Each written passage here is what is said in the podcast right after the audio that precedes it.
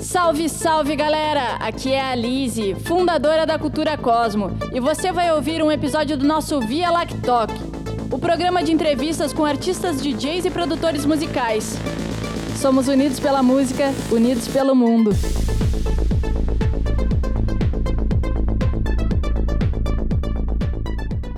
Salve, salve galera que tá chegando agora. Vamos receber a presença ilustre do Gotinari para falar um pouco sobre os lançamentos. Tá conseguindo me ouvir? Salve, Lizzy. Tô assim, tudo em alto e bom som. Como é que você ah, tá? Tudo bem? Tudo certo. Tava travando aqui meu aplicativo, mas deu tudo certo agora. Desculpa o atraso. Vamos que vamos Sim, agora. Que... Vamos que vamos. E tu, como é que tá? Tudo certo? Cara, peraí que eu tenho, tento. Vamos botar um filtro aqui pra, pra dar aquela, aquela desbaratinada, Lizzy. O filtrinho nunca. Depois do filtro, não tem mais volta. Feito. Oi? Então, cara, primeiro que é muito legal estar falando contigo, porque para quem não sabe, a Liz, eu e a Liz nos conhecemos já há muito tempo e foi na festa dela, de aniversário dela, que eu toquei a primeira vez Psytrance na frente de alguém, tá ligado? Então, verdade. é, não é? Verdade, verdade. Foi assim, ó, o set de saideira da festa, né? Já era de manhã cedo. Arrumasse as músicas, eu vou tocar pro Psytrance. Foi muito legal. Daí lá, lá nasceu o Jumper, que foi o meu projeto antes do Gotinari, que eu tocava DJ set antes de produzir. Lá nasceu o Jumper. Olha só. Que, é. Eu fico feliz, honrada de fazer parte dessa história aí. Agora te ver decolando assim é um orgulho. Até, inclusive eu tô aqui em Pelotas hoje e eu gostaria de saber mais um pouco da, da tua carreira. Então vamos lá, já vamos começar. Boa noite, galera que tá chegando. Vamos lá com, uh, contar um pouco pra gente como começou a tua história de DJ. Já vamos puxar lá das antigas para chegar no lançamento que hoje lança videoclipe. Às que horas vai sair? As... Então, 9h30 eu vou fazer uma live para juntar a galera e 9h45 direciono todo mundo pro YouTube e daí todo mundo vai ver lá, todo junto reunido, que nem dizia meu avô. então vamos que vamos. Começar lá do início até tá. hoje, às 9h45, que tem lançamento de videoclipe, galera. Isso. Como é que começou a tua bueno. carreira? Como é que começou essa história de DJ? Bueno, meu primo, eu, eu sempre morei assim no interior, no interior mesmo. Tipo, para ir para a cidade tinha que andar uma hora de busão, tá ligado? Eu fiz meu ensino médio, eu tinha que ir toda hora, todo dia, uma hora de bus para a cidade, depois de volta para colônia. E a gente morava lá e ele tinha uma equipe de som chamada Paradoxo. E eu comecei a trabalhar nessa equipe de som carregando caixa, é... fazendo as paradas mais braçal quando eu tinha uns 15, 16 anos. É, e daí, vendo vendo meu, meu empenho, meu primo, não, vou, vou te, começar a te subir de cargo, né? E daí eu já comecei a cuidar da parte do telão, eu fazia as intro, daí o telão aí eu comandava. E daí chegou um dia que eu tive a oportunidade de tocar. E depois que eu comecei a tocar, não parei mais. E daí eu fazia a função de montar todo o equipamento, tocava toda noite e ele animava falando no microfone. E eu tocava, isso era bailão, tocava três sertanejo, três funk, três eletrônico. Mas sempre eu tentava puxar mais para eletrônico, tá ligado? E foi assim que a gente que a gente foi, esse foi o meu start assim na, na, na parte como DJ, onde eu aprendi como lidar com os problemas que a gente tem ao vivo, porque não tem é a vivência. Então, tipo, então já tô há 12 anos aí como DJ, até o momento em que meu primo, o outro primo, irmão dele, Ismael, me levou na primeira rave. Quando ele me levou na primeira rave, daí, cara, eu acho que todos vocês devem ter passado por isso, de não querer mais ir em nenhum outro lugar, só querer ir pra rave, tá ligado? Era isso, eu só queria fazer isso, e eu fiquei pensando, caraca, eu tô tocando agora umas paradas que eu não queria estar tá tocando, eu queria estar tá tocando outras paradas. E daí eu comecei um projeto de Electro House com meu primo chamado Lift Up. E esse projeto foi minha entrada no mundo das raves para começar a tocar para a galera frita, para ter essas experiências. Ao mesmo tempo, eu continuava tocando os bailão, o que às vezes dava uns problemas. Eu me lembro a primeira vez que eu toquei um Psy numa festa da colônia. Rapaziada, colônia é colônia mesmo, assim, ó. Tu pensa que não vai ninguém na festa, assim, é todo mundo de moto e tal. É, é meia hora, uma hora só de estrada de chão. Tu chega lá, tem duas mil pessoas. E eu esperei meu primo no banheiro Quando ele foi no banheiro, eu toquei o Psy, tá ligado? Nossa, eu vi ele correndo do banheiro até a cabine pra mandar eu parar. Mas tocou E a metade do som. não, foi junto. Tinha, a- as pessoas só me olharam e, e se apavoraram. Eu era um monte de alemão, né? Os alemãos só me olharam aquele troço acelerado. Na época, nunca tinha ouvido falar isso. Tô falando há 10 anos atrás. E nunca tinha ouvido falar em Psytrance e eu toquei, mas foi. Durou dois, é, dois minutos. Deixa eu, deixa eu aproveitar o, o gancho aqui que tu tava falando da música eletrônica. Tu sempre gostou de música eletrônica, mesmo ah, antes de ter o primeiro contato com, como DJ? Eu. Cara, eu acho que o meu primeiro contato de, com música eletrônica que eu considero foi Black Eyed Peas, David Guetta, essa galera que, que me apresentou uma, um modo diferente de ver a música, tá ligado? E eu sempre gostei muito, isso desde, desde primeiro, desde o começo. Mas o meu contato com a música já vem de antes do meu pai, né? Meu pai é compositor de música popular brasileira. E, e daí eu aprendi a tocar instrumento desde novo, assim, meu pai tinha uma banda que no começo você sabe como que é, a banda não dá para pagar todo mundo, então não era, às vezes faltava um um cara lá e eu era o cara que era o Severino que quebrava o galho de tudo. Então, tipo, faltava o baixista, ele, pai, ô Demian, semana que vem tu vai tocar baixo. Tem que aprender. Daí ele me dava o ba... me, me conseguiu um baixo emprestado, pratica aí, tu toca final de semana que vem. E assim foi essa a maneira que eu aprendi a tocar os instrumentos, tá ligado? Depois me aperfeiçoei em algumas coisas, hoje eu toco bem piano, baixo eu só arranho, violão eu toco mais ou menos. Mas foi essa a intenção, assim. artista, então. Sim. Tá, tá na música desde pequeno, nasceu artista também. que, que sucesso. E aí, nesse projeto de Electro House que tu tinha com, com teu primo, foi até o momento do meu aniversário que foi o divisor de águas. Como é que foi essa, essa troca assim de. O que que tu percebeu na hora ali? Ah, quero tocar Psytrance. Mano. Ah, mano, eu ficava, ficava pensando que eu não conseguia no Electro House botar toda a energia que eu queria que as pessoas sentissem. Saca? Eu chegava a um determinado nível de tensão e de êxtase da galera, mas eu percebia que não era o. ah. Então isso aí me deixava muito pistola, velho. E não tinha o que fazer. Tentei de tudo, tentei mesclar com todas as influências possíveis, mas daí não era, era o estilo mesmo. Que a galera do Psy, velho, são todos uns maníacos. Por isso que eu amo Psy, velho. Parece um jogo de futebol. Me diz que outro, que outro estilo a galera comemora um drop. O bagulho dropa todo mundo. "Ah!" Uma maré gritando, não existe outro, não existe. Ai, e é lindo de ver o vídeo de. Tem um vídeo teu até que levanta uma poeirada, né? Tipo, da, da galera pulando. É, já vi isso. Tá no teu Instagram, eu acho. Eu fiquei, meu Deus, é muito de arrepiar, assim.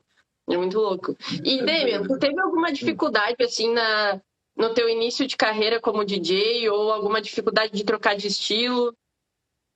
Hum, Como é que tu cara, ultrapassou? Ou foi tudo muito natural? Não. eu tive uma dificuldade grande, mas foi uma parada comigo. Como eu tocava há muito tempo e eu já tinha um bom gosto, quando eu comecei a produzir, é, eu dei muito certo lá no Rio Grande do Sul. Deu muito certo pra mim, eu toquei em grandes eventos. Só que eu sabia que o meu som, salve Hector, é o Hector que fez o clipe que vai ser lançado, né? Agora, Ah, às 9h45. Eu vi. Também tô de É, olho no eu- Hector aqui, ó. Então, eu percebi que eu no me- tô tocando Vini Vici, Sexto Cento e daí Gotinari, isso eu percebi que meu som tava baixo. E isso foi um- uma parada que me doeu muito, foi uma, uma determinada festa que rolou, e rolou muito hate depois, tá ligado? De uma galera falando mal, mas falando musicalmente eu concordo com tudo que eles estavam falando, só que daí a galera que gostava de mim começou a discutir e isso gerou uma energia tão ruim, tão ruim, e eu fiquei um tempão sem produzir, tá ligado? Fiquei uns seis meses sem produzir o Gotinari, uma época. E foi por isso, porque eu tava. Ah, eu percebi que realmente eles estavam certos, tá ligado? E eu tinha que dar um jeito de melhorar. sim. E foi essa maior, maior bloqueio criativo que eu tive, assim. Daí depois as coisas foram fluindo naturalmente. Isso foi durante a, pandemia ou foi antes? Não, foi antes, bem antes, bem antes de eu mudar pra Curitiba. Na época eu acho que eu não tinha nem Rampage ainda. Eu era, era menor ainda. Sim. Oh, que loucura. Que... Eu nunca vou esquecer de um cara, um cara que falou assim: tá louco, esse Gotinari aí, ele até pula de, de errado no palco, ele nem pula no ritmo da música, como é que vai fazer sucesso? Olha aí, rapaziada, não adianta. Capaz, o cara tá te cuidando do teu ritmo. Não, não, não. Esse, esse hate eu guardo na memória porque eu acho engraçado, né? O cara falar que eu não, não pulo nem no ritmo da música pra ajudar. Que, que loucura. E agora, aproveitando o gancho da pandemia, então, como é que Sim. foi a pandemia para ti, já que tu teve um momento bem pior aí com os haters, né? então, né? Mano, a pandemia foi um divisor de águas, assim, porque antes eu, a gente se mudou aqui para Curitiba, eu, o Blaze e o Aura, né? E a gente morava junto. É, a gente morou junto por três, três anos, acho, quatro, quase quatro anos. E daí eu saí da casa para morar junto com a minha ex-namorada e estourou a pandemia. Então, o que que, o que, que essa pandemia representou para mim? Primeiro foi é, sair da, da convenção de estar com meus amigos, onde a gente conversava sobre música 24 horas e isso acaba é, trazendo algumas influências que, que a gente é, constrói juntos, né? Então, acredito que é, ter, ter o meu próprio estúdio e, e ter passado esse tempo de pandemia fechado, é, estudando bastante, isso foi um, um ponto bem, bem, bem marcante assim nessa, nessa fase.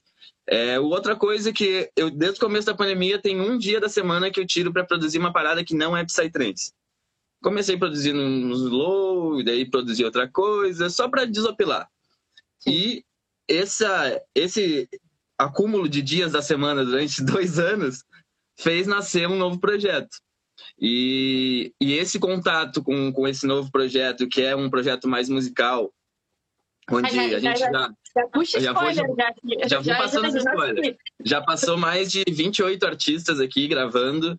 É, o projeto vai sair brevemente. Ia sair em outubro, mas a gente resolveu esperar mais um pouquinho. Nós vamos lançar e logo esse projeto, vocês vão saber o nome, vai ser tudo massa. E fez eu estar em contato com outro tipo de arte que às vezes uh, falta muito na eletrônica, que é a parada orgânica, né?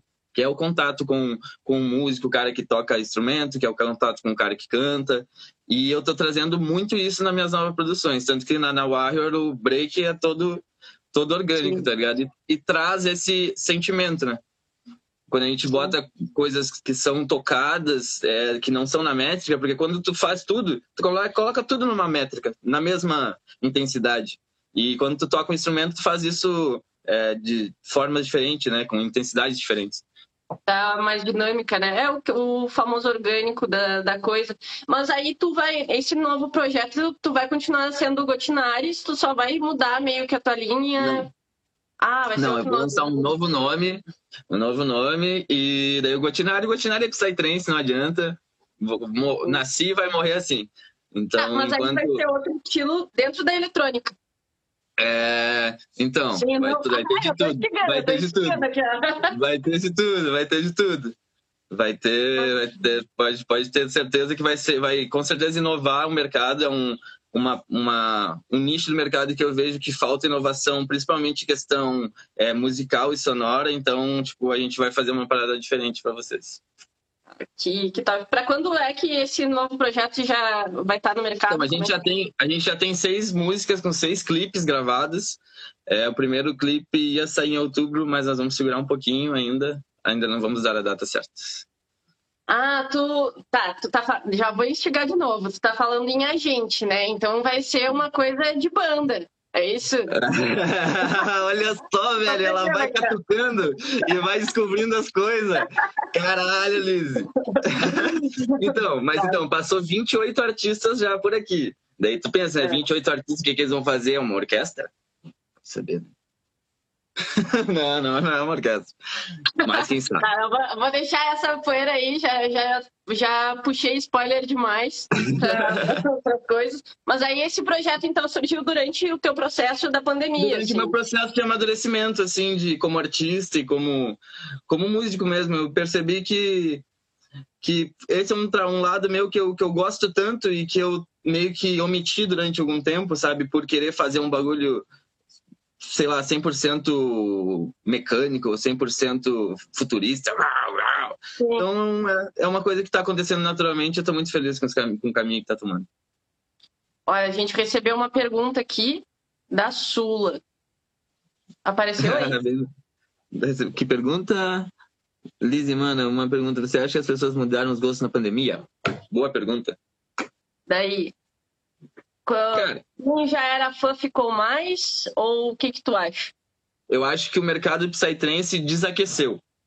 Eu acho que a galera não deixou de gostar, mas a galera parou de consumir porque dá muito gatilho, dá muita vontade de fazer festa, dá muita vontade de fazer e se juntar para. Então eu percebi isso. Em todos os DJs eu percebi isso, que a gente meio que a galera deu um stand-by dizendo, cara, não vou, não vou ficar tão ativo como eu era nas redes, é, não vou ouvir tanto Psytrance, mas eu tô vendo que quando voltar vai ser o, o dobro mais, mais forte, tá ligado? porque já, já tive amostras que, que vai ser louco. Eu, eu, meu Deus, quando viro o primeiro rolê, socorro, sabe? Tipo, não volto para casa durante uma semana, eu acho. Desesperada. E me diz uma coisa, tu passou por vários processos de amadurecimento, né, como artista, desde lá quando tocava eletro, aí agora com o Gotinário, tu também tá passando por outro processo que aí tá vindo mais um projeto. Como é que tu, qual é o, quando tu sentiu que tu precisava assim produzir música, compor, quando tu percebeu que tu queria botar essa tua arte na, na rua? Cara, é... É, de mercado, falo... assim quando, quando eu falo de música, eu sempre penso que a música ela, ela é uma ferramenta de transformação de vida, saca? Porque para mim foi assim. É, eu ter conhecido o Psytrance transformou a minha vida, transformou o jeito que eu sou como pessoa. Muito, muito dos conceitos quando eu comecei na rave. É uma coisa que a galera talvez não, não tenha tanto hoje, que o plur, todo mundo falava de plur, plur, eu, pô, que legal, eu me encantei e me tornei uma pessoa melhor por causa da música, por causa da rave. Depois do Teatro Mágico, é, através de uma música deles, de um show que eu fui, eles me tiraram indiretamente de um emprego que eu estava muito infeliz é, e me largaram, me deram a real e eu fui para música. Então, a música muitas vezes mudou a minha vida. E eu penso que no Psytrance eu consigo atingir uma, uma grande parcela da população e consigo mudar a vida de bastante gente. Mas eu acho que tem mais coisa aí, sabe? Eu queria que a minha avó ouvisse a minha música no churrasco. Queria que, sei lá, velho, que as pessoas cantassem na beira da praia, uma parada que, que seja criado por mim. Então eu acho que é isso. Eu quero potencializar mais esse, esse como eu vejo a música, porque eu acho que a música é isso, ela muda a vida. Que, que massa. A música é tudo, né? A música é vida, música conecta. Durante essa pandemia, principalmente, é... foi um uma conexão entre todo mundo, que estava tudo parado, tudo sem esperança. E aí eu me conectei com muitas pessoas por causa da música, né? A gente recebeu outra pergunta aqui. Gotinari, seu pai vai continuar fazendo uns sons massas com você? Sim, com certeza. É, então, no, no, no clipe. no clipe, no clipe ele já aparece, porém no clipe não, né, nessa Warrior ele não cantou nada. Mas ele com certeza vai fazer, porque, cara, é, é louco. Porque eu comecei na música por causa do pai. Ele me levava no palco, ele me deu a oportunidade. E eu vi o quanto é difícil ser reconhecido no meio do, da música popular brasileira no Brasil, tá ligado? Ainda mais no Rio Grande do Sul, que é, é muito tradicionalismo, tá ligado? É, e eu poder proporcionar para ele é, essas experiências de, de pô, tocar na frente de 10 mil pessoas, velho. Ele cantou lá na frente da Baobá para frente de 10 mil pessoas. Ele não tinha noção do tamanho que era da bagulho até chegar no hotel. Ah, ele chegou no hotel, ele chegou no hotel e eu falei, pai, tu decorou a música? E ele assim, ô Demian, é só uns de Atumete Maiá, tu acha que eu não vou decorar? Eu falei, pai, tu sabe que amanhã é 10 mil pessoas, né? Ele falou, ah tá. E daí ele dormiu ouvindo a música, sai dormiu ouvindo Psy, foi pra festa ouvindo, porque ele ficou preocupado e queria representar. Ele nervoso, Damian, tadinha. Então, mano, foi, ah, foi louco que a gente, a gente chegou lá e meu pai é todo místico, né? Ele chegou, ele viu um banhado lá, e daí nesse banhado tinha uma, uma, uma planta que ele soprando, o bagulho ia voar que nem umas, umas, umas peninhas, ia sair voando, e ele pensou, oh, será que eu posso ir lá pegar? Tava indo lá quando veio o segurança. Ô, maluco, sai daí. Dez minutos antes de entrar no show. Não, tá no Ó, aqui a gente recebeu outra pergunta. Queria saber Mano. se você inspira em, se inspira em algum artista. Se sim, qual? Cara, são muitos. Fernando Nitelli, com certeza, é um, que é o do Teatro Mágico. Eu acho ele foda meu pai. Eu acho que a minha maior inspiração é meu pai mesmo. Assim, como artista, como pessoa, tá louco, é demais. O Pro é o mestre dos magos, velho. Que, que massa. Agora, ah, voltando um pouco no videoclipe de hoje, que tu tava falando que teu pai a, a, vai aparecer, ele não canta nada, mas ele aparece. É, o que, que como é que foi o teu, teu processo? Eu tô lendo os comentários aqui acabei me perdendo da, da pergunta. Mas como é que foi o teu processo? Como é que foi para ti receber esse trabalho de remixar uma música do Skazi? Como é que conta um pouco do teu processo criativo, teu processo como artista? A, a notícia Primeiro que a, a, primeira vez que eu ouvi essa música, eu tava na rave e o, e o Skies tava tocando live band. Então essa música já tinha para mim uma carga é, de nostalgia muito grande. E foi isso que eu, que eu fiquei quebrando a cabeça. Como que eu vou passar essa nostalgia? Porque hoje, sei lá, na moral, 60%, 70% do público que vai, me ouvir, vai ouvir a Warrior não ouviu a Warrior antiga, que é de, sei lá, 2010. Então, Sim. eu fiquei pensando como que eu vou levar um sentimento de nostalgia para quem não viveu as coisas que eu vivi. Quebrei cabeça, quebrei cabeça, e eu digo, pô, velho, vamos regravar tudo. Daí começamos a regravar. Regravamos o baixo é, do break, tem o baixo doido, regravamos as guitarras, bateria, regravamos também as vozes, que é, faz a parte do coral, que foi onde abraçou. Aquela melodia que tá fazendo o coral, oh, oh, oh, antes era feita com cello e violino. E eu tava sentindo falta de alguma coisa, falta de o que, que será que é, o que, que será que é. E daí num dia que, que a gente tava gravando esse outro projeto, é, tinha uma menina assim, eu digo, caralho, tu pode gravar aqui rapidinho, cinco minutinhos? Ela já, pum. Na primeira eu digo, tá, é isso. Daí chamei o outro, a menina é a Mari DK e o outro menino é o PH. E os dois gravaram e daí foi isso, abraçou, aquele abraço de mãe, assim, que eu, eu penso nesse break dessa música, eu penso a galera se abraçando na rave, dizendo eu te amo. isso que eu quero. e o processo criativo do, do clipe, vocês, tu, Hector, o pessoal todo, vocês criaram um roteiro em cima disso? Tem uma mensagem? Tem algum detalhe que tu queira que as pessoas prestem atenção? Galera que não Sim. sabe ainda está chegando por aí, Hoje, às 9h30, o Gotinari vai fazer uma live para o lançamento às 9h45 do videoclipe novo. Da Warrior, é. Pô, seis minutos de clipe aí, foi louco fazer. É, então, sobre a letra da música fala sobre viver como um guerreiro. É, e eu queria tirar um pouco dessa parada do guerreiro de, de luta, de, de, sei lá, violência. E daí fala também na letra que a gente tem apenas uma vida para viver, que a gente deve viver. E eu pensei qual, quantas vezes a gente deixa de ser os guerreiros da nossa própria vida é, por causa de coisas que nos tiram do nosso propósito. É, seja ela no teu trabalho, seja ela dentro de casa, seja ela na sociedade, sabe? Quantas vezes, e isso no, no clipe eu representei para as pessoas com máscara. Mas é uma coisa doida para todo mundo interpretar. Eu, eu, eu, gosto de deixar bem aberto porque o clipe foi isso. A gente quis pirar em várias noias mesmo, tipo do cara de máscara do lado de um, de um aquário controlando um peixe com o dedo. Pô, cada um vai, vai entender o que que significa, o que, que o aquário significa, o que, que o peixe é, o que que... Mas essa, esse momento aprisionado a gente simbolizou com a máscara e quando a gente não está aprisionado, sem a máscara.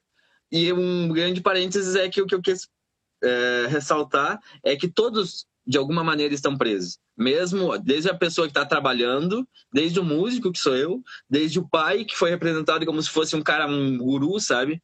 Porque até as pessoas mais, mais evoluídas estão presas em crenças, em paradas que em algum momento tu tá fora de si. E é isso que eu tentei puxar no clipe, que a gente viva um pouco mais, que a gente perceba eu acho que essa é a grande sacada. Perceber o momento que tu tá sendo, não tá sendo você, que tu tá fora do teu propósito, e daí tu te policia, né? pô, vou fazer isso. Eu acho que esse é o grande questionamento que eu quis provocar com o clipe. e a fotografia, o trabalho do Hector ficou muito incrível, assim, a, a, a, que mais me marcou, assim, de detalhe, já vou dar um spoiler aí para a gurizada ter mais vontade de assistir e quem quiser concorda comigo ou não, a parte que tu tá sentadinho, que tem o sol, assim, batendo em ti. Bah, aquela, assim, ó, perfeita, me tocou. E eu até te mandei, né? Bah, arrepiei aqui no, no primeiro drop. Mas ficou muito, muito legal. Galera, 9h30 a live, 9h45 vai rolar o, o lançamento. E esse processo todo criativo que tu eu acho muito bonita essa mensagem que tu quer passar, assim. Isso é muito de ti, na verdade. Desde que eu te conheço, tu é muito desse, dessa questão de união, as raves, os, as privates que tu fazia lá no Tempo das Águas, né? Ai, que saudades até. Que saudades, escorre uma lágrima aqui. Vai rolar Pra quem não sabe, deixa eu explicar, deixa eu explicar. Templo das Águas era um local na colônia onde eu fui criado, que eu fazia umas private lá, só pra gurizada, né? E daí tocava, a Lizzie tocou, eu tocava, e a pista de dança era uns 15 metros de uma cachoeira. Então a gente ficava lá se divertindo por muitas, muitas e muitas horas, né, Liz? Pô, eu vou, eu vou ir a Pelotas quando eu for tocar no Rio Grande do Sul, na Cyclos, e eu tô afim de fazer uma, um remember lá, viu? Ai, já, quando é que é? Já, já vou Eu me não, eu agendar. não posso falar, eu não posso falar, porque senão as pessoas, do nada vai começar a chegar gente lá em casa perto da data. Gurizada, assim, eu já vou mandar o, o map, assim, eu vou ter a localização, hein? Fica a dica. ó, aqui é a Nica Dias. É isso, Nica Dias. Tá falando, a Isso, parte ali. que eu mais gostei por enquanto foi o cara no lago, que fica de máscara no reflexo na água. Sim. que é, a galera tá se comunicando aqui. Galera, se vocês quiserem fazer alguma pergunta específica, pode mandar aqui na caixinha, eu tô lendo para ele. Com quantos anos começou a produzir? Comecei a produzir com 24 anos. Há seis aninhos atrás. Agora entreguei minha idade. Ah, meu Deus. Não, não perguntei. Deixa eu te perguntar outra coisa, Demi. Agora um, um ponto de quebrada, assim, pra, pra gente falar.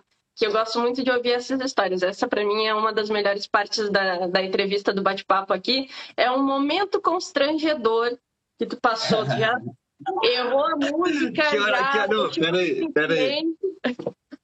Que hora que é? Não, ainda não tem, depende. Então dá, tem algumas coisas que não dá pra falar, né? Nove, é sete e meia, sete e meia só dá pra falar depois das dez na TV aberta sobre algumas coisas. Não, mas vamos falar de. Tá, então vamos, deixar mais, mais inocente, alguma parte constrangedora, assim. Tá, Um palco, já parou a música. tá vamos, tem, tem várias, assim. É, tem, tem uma galera, uns DJ set, que gosta de tocar minhas músicas antes de mim. Eu não sei se Ai, é fetiche, se é, se é algum. Uma forma de me homenagear, mas, rapaziada, se você é um desses, isso não é uma maneira de homenagear um DJ, que principalmente vai tocar depois. Cara, já encerraram com velho. Te juro. A pessoa encerrou, me passou, com, me passou até com velho. Capaz. Eu, foi a Blanca, eu acho, que veio aqui trocar uma ideia comigo e falou a mesma coisa, que um dia ela foi tocar num festival e o DJ antes dela tocou umas duas ou três músicas dela. E ela não entendeu nada, assim. Tipo, gente, por quê? Daí eu, eu, eu não. Porque isso aconteceu já várias vezes. Eu, daí eu já tive alguma, algumas ações e daí depois eu percebi que não, já, já subi do lado do cara, baixei o som, falei, irmão, tu tá maluco? Vai tocar minha música antes de mim, cara. E aí, qual é a reação? Eu, não, eu percebi que não, esse jeito não, também não resolvia. Então, cara, o que eu falo é só vou no contratante e digo, ah, mano, tem que melhorar a qualidade dos teus DJ sets, tá ligado? Isso aí acaba prejudicando a atração. É isso. É fazer o quê? Cada um com seu loucura. profissionalismo. Gente, que Mas é, loucura. encerrar com Tândava, velho. Na época eu abria com a Tândava. Que loucura. Não toquei, mas, né, não toquei, fui pistola, não toquei. Não, mas não entendo também, mas tipo, bom, vamos falar de coisa boa. Temos pergunta. Vamos Você é muito necessário e amado aqui no Espírito Santo. O que acha do público capixaba? Nossa, que bom, que bom de receber essa mensagem, porque o Espírito Santo faz tempo que eu não toco lá. A última vez que eu toquei lá foi numa playground que realmente estava um calor, nossa senhora do céu. Daqueles calor que tá tão quente que parece que tá de- tu toca na CDJ, parece que queima do preto, né? nossa, velho, cara, eu esqueci da pergunta, Liz. O que, que você acha do público capixaba? É, eu acho muito louco, porque a galera, mesmo no calor, quando você fica no sol, fritando pra caralho, velho. Mano, eles não tem ruim. Não tem ruim. Tem, tem alguns lugares do Brasil que eu vou falar, mano, a galera não arreda. Não tem. Pode estar chovendo, pode estar com calor, que não arreda mesmo. Ah, assim que é bom, né? Ah, que saudades. Que saudades de um evento. Gatilho total. Ó, deve dar raiva, dar uma raiva quando isso acontece. No caso, eu acho que a Animax estava falando de quando tu, tu vai entrar DJs, e a né, galera te. É, Bom, agora eu já passei, eu já passei das, da, do sentimento de raiva, agora é mais, é mais de, ah, de novo. Que droga. Tá, mas e aí como é que recupera a pista depois? Tipo, como. Ah, então, um, sempre uma boa maneira de tu recuperar uma pista que um DJ quebra antes é fazer uma intro grande, fazer alguma parada assim para dar uma esfriada na galera, né? Porque tipo, o cara termina com tanda, a galera tá virando do avesso, né? Sim. Ei, como é que foi pra ti? Pra ti e pro Blaze, conta a tua experiência. O Blaze já veio aqui, já comentou com a gente também. Ah, só que a gente não sabe o teu lado. Como é que foi pra ti o lançamento da Tândava? Como é que tá foi louco, o processo? Foi surreal, foi foi, sabe, tu acreditar muito num sonho, muito, muito num sonho, e daí tu pensar, tá, véio, pode dar certo. Mas é muito cagada se der certo, né? Esse sonho, tudo que a gente tá sonhando, tudo der certo. E daí a Tandava foi a materialização do sonho em uma música, assim, ó, pum. A Tandava tornou a gente, que era dois anônimos, umas pessoas, jogamos, entramos no nível de Psytrance de, de quem eram os melhores da época, né? A gente ficou um mês, no, no quase um mês no top 1. É, saiu, tiramos Vinivite e Armin Van Buren. Cara, a gente não tinha, sei lá, 10 mil seguidores no Instagram, velho. Os brasileiros tudo. Depois teve a treta do, do lado do outro que falou mal de nós, que ajudou a gente a subir mais. Cara, foi uma, uma coisa. Foi tanta coisa pequena se ajustando para que esse sonho, nosso sonho em conjunto, fosse realizado que, cara, eu não tenho como não acreditar em destino depois disso aí. Que, que loucura! E, e não só brasileiros tirando, desbancando, né? Os pelotenses estão aí, ó, bombando. Aqui a Nica Digas está falando, a Tanda é meu primeiro amor. É muito de arrepiar. Recebemos Eu também, meu primeiro Onde está? Para você, qual foi o melhor rolê em relação a som e oportunidades e arrepios? Uau! é, cara, teve, teve, teve alguns, alguns rolês marcantes, assim. Mas com certeza um que rolou uma parada que foi surreal, que eu nunca vi em nenhuma outra festa no mundo, nem que eu fui tocando, nem que eu conheça, que foi o lance do Matheus lá na Aslan. Eu toquei é, num, dia lá na Aslan no primeiro dia, era de tardezinha, assim, tava tocando especial. Não, era, não era especial M, era outro antes, não lembro quem era, especial M foi depois. E daí chegou o dono do evento e falou assim, cara, tem um menor na festa aí, ele é filho de uma juíza, e o nome dele é Matheus, a mulher tá aí, se não achar o Matheus, nós vamos ter que parar a festa. E daí terminou de tocar o DJ, os caras anunciaram no microfone, pum, fulano, Matheus, enquanto não aparecer não vai ter som. E nisso eu ali, né? Com os pendrivezinhos na mão, pá, já tinha botado as musiquinhas já só esperando, né? De caralho, velho, quando eu soltar isso aqui, isso aqui vai enlouquecer, vai, vai, vai virar do avesso. E. E daí foi isso que aconteceu. Acharam o Matheus e quando eu dei play, a galera simplesmente começou a gritar: Ei, Matheus, vai tomar no cu. Mas isso não foi a galera. Foi 10 mil pessoas gritando: Ei, Matheus, vai tomar no cu. Mais alto que a música, velho. Eu juro, tem esse vídeo lá no Instagram, no meu YouTube, procurem lá. É, Gotinari Aslan, alguma. Mano, sensacional. Parece, parece de torcida de futebol. De futebol. Esse foi um momento assim que, nossa, meu Deus do céu. Esse não é o mesmo que eu, que eu citei que levanta areia, né? Que levanta Acho terra. Que não. Acho que não. Não é. Mas vai, imagina. E o primeiro drop, quando soltou. Isso foi no primeiro foi drop. Foi, é, foi já no primeiro drop de entrada, já, a galera já tava engasgado já na garganta com o Matheus, pobre Matheus. O Matheus nunca mais deve ter ido numa rave, tá ligado? Tomou um hate Tadinho. de 10 mil pessoas. Tadinho. Que, que loucura. Galera, hoje, às nove e meia, a Gotinari vai fazer uma. Vou falar novamente para quem tá chegando aqui. Gotinari vai fazer uma, uma live para o lançamento da Warrior, que é às 9h45 no YouTube dele. E aí, tu já deu vários insights aqui, o público da Cultura Cosmo eram uh, carreira, uh, DJs iniciantes, assim, que a gente estava fazendo todo o processo de pandemia. Também tem muito DJ iniciante, produtor iniciante. E aí tu já deu vários insights, assim, tanto de não toca a música do, do da, do artista depois. E, enfim. Eu queria saber uma coisa que me chamou muita atenção, que é na tua, tua música com, com Aura, né? que vocês puxaram muito duas coisas. Tu tem uma identidade sonora nos no teus baixos muito tua, que eu ouço assim, eu consigo notar. E na Rampage que vocês fizeram, vocês puxaram muito o eletro para dentro do Psytrance, né? Como é que foi Sim. o processo de composição de vocês? Tipo, não teve aquela insegurança, tipo, bah, a gente tá criando uma coisa muito nova, a galera não vai aceitar, ou enfim, como é que foi? Então, teve, teve esse questionamento depois do processo de criação. A gente teve todo o brainstorm dela em uma noite, um, na noite que virou dia e depois virou noite. a gente emendou porque a gente ia tocar numa festa e nós tinha que querer terminar uma collab e é isso, a gente começou e surgiu. Ela surgiu de uma música chamada a ideia da, de fazer uma, um baixo meio meio diferente daquela Nasty, Denga, denga, denga, denga, nasty. Esse baixo fez o Rodolfo ouvir esse baixo que caralho, isso aqui não precisaria ficar louco, uma parada meio parecida. Daí ele começou lá fuçar, fuçar, fuçar e saiu o Base Rampage. Depois que a gente fez a session e pensou, é, e terminou e ouviu, a gente pensou assim, cara, das duas, uma. Ou nós vamos tocar isso aqui, a galera vai odiar. Eles vão dizer, caralho, que merda que vocês fizeram, ou vão gostar. E daí, você acha? Me chamou muita atenção, assim, foi muito fora da curva e foi muito legal. E até vídeos dela, de vocês tocando ela, a galera vai à loucura, assim, pira total, né? E... Parece que aperta um botãozinho que eles ficam mais loucos que o normal, sabe? Quando dá o especial, assim, as pessoas já estão num determinado. Quando dá o botãozinho especial é o Rampage, velho. Eles é tiram um pouquinho. a galera pira muito, né? E esse processo criativo de vocês foi tipo uma semana, duas semanas? Como é que foi? Um dia e meio. Vocês produziram a homepage em um dia e meio. E foi. quanto tempo depois, vocês claro, levaram? Claro que depois, depois a gente levou mais muito tempo para finalizar, né? Mas a, a Tech nasceu em um dia e meio. Porque depois o Rodolfo ainda numa das partes ele perdeu os, os files da Tech.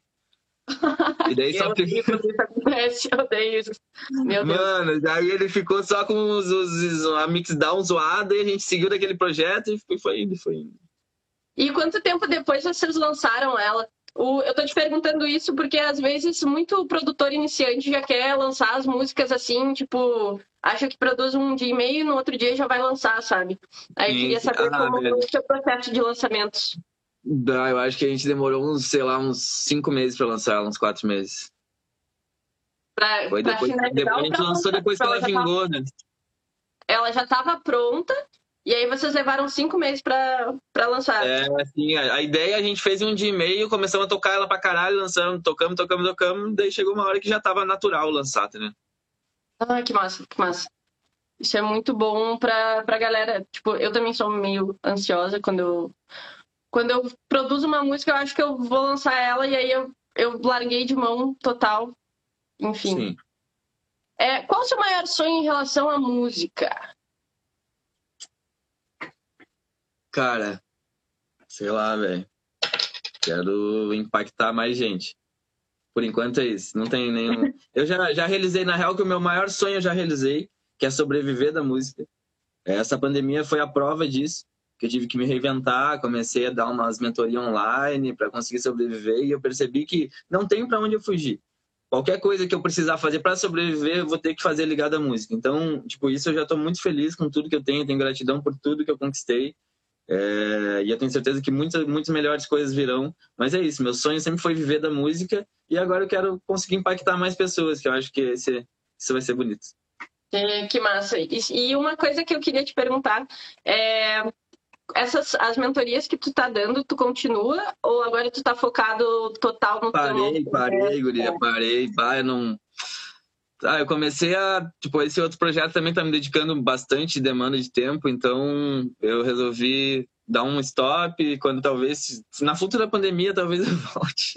Não, não fala isso, pelo amor de Deus. Que futura Ah, velho, alguma hora vai ter outra, Lizzie. Vai muitos anos da frente, tá ligado? Daqui a pouco vai ter. Temos que fazer um dinheirinho agora. Tá, DJ, começa a tocar, junta dinheiro, investe. Meu Deus, por favor, não, chega. Vamos acabar com isso de uma vez.